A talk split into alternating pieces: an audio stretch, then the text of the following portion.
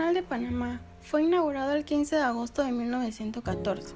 La construcción se convirtió en una lucha titánica contra la fiebre amarilla, inundaciones y un clima húmedo.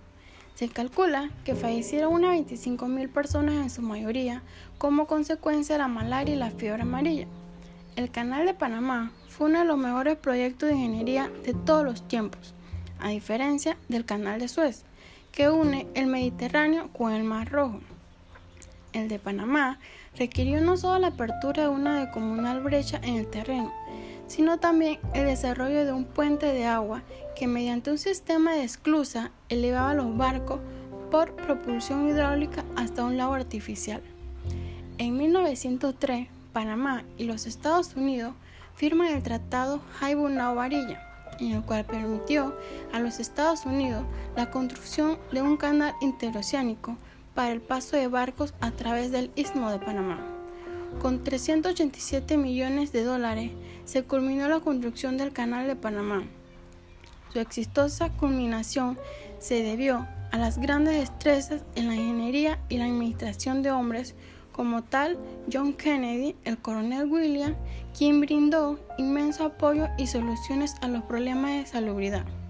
En ese entonces, Panamá y los Estados Unidos se unieron en una asociación para administrar junto a las instalaciones canaleras el canal debía ser operado por ambos países. Los tratados fueron aprobados por Panamá y el Senado de los Estados Unidos. Una agencia del gobierno de los Estados Unidos operó el canal durante la transición de 20 años, que comenzó a partir de la implementación del Tratado del Canal de Panamá, el 1 de octubre de 1979.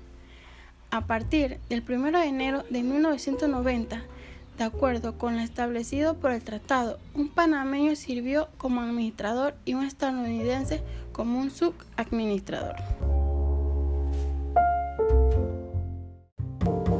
Tras 10 años de obra, el 15 de agosto de 1914, el vapor Ancón fue el primer barco que cruzó el canal, pero su inauguración nunca se celebró porque solo una semana antes había estallado la Primera Guerra Mundial.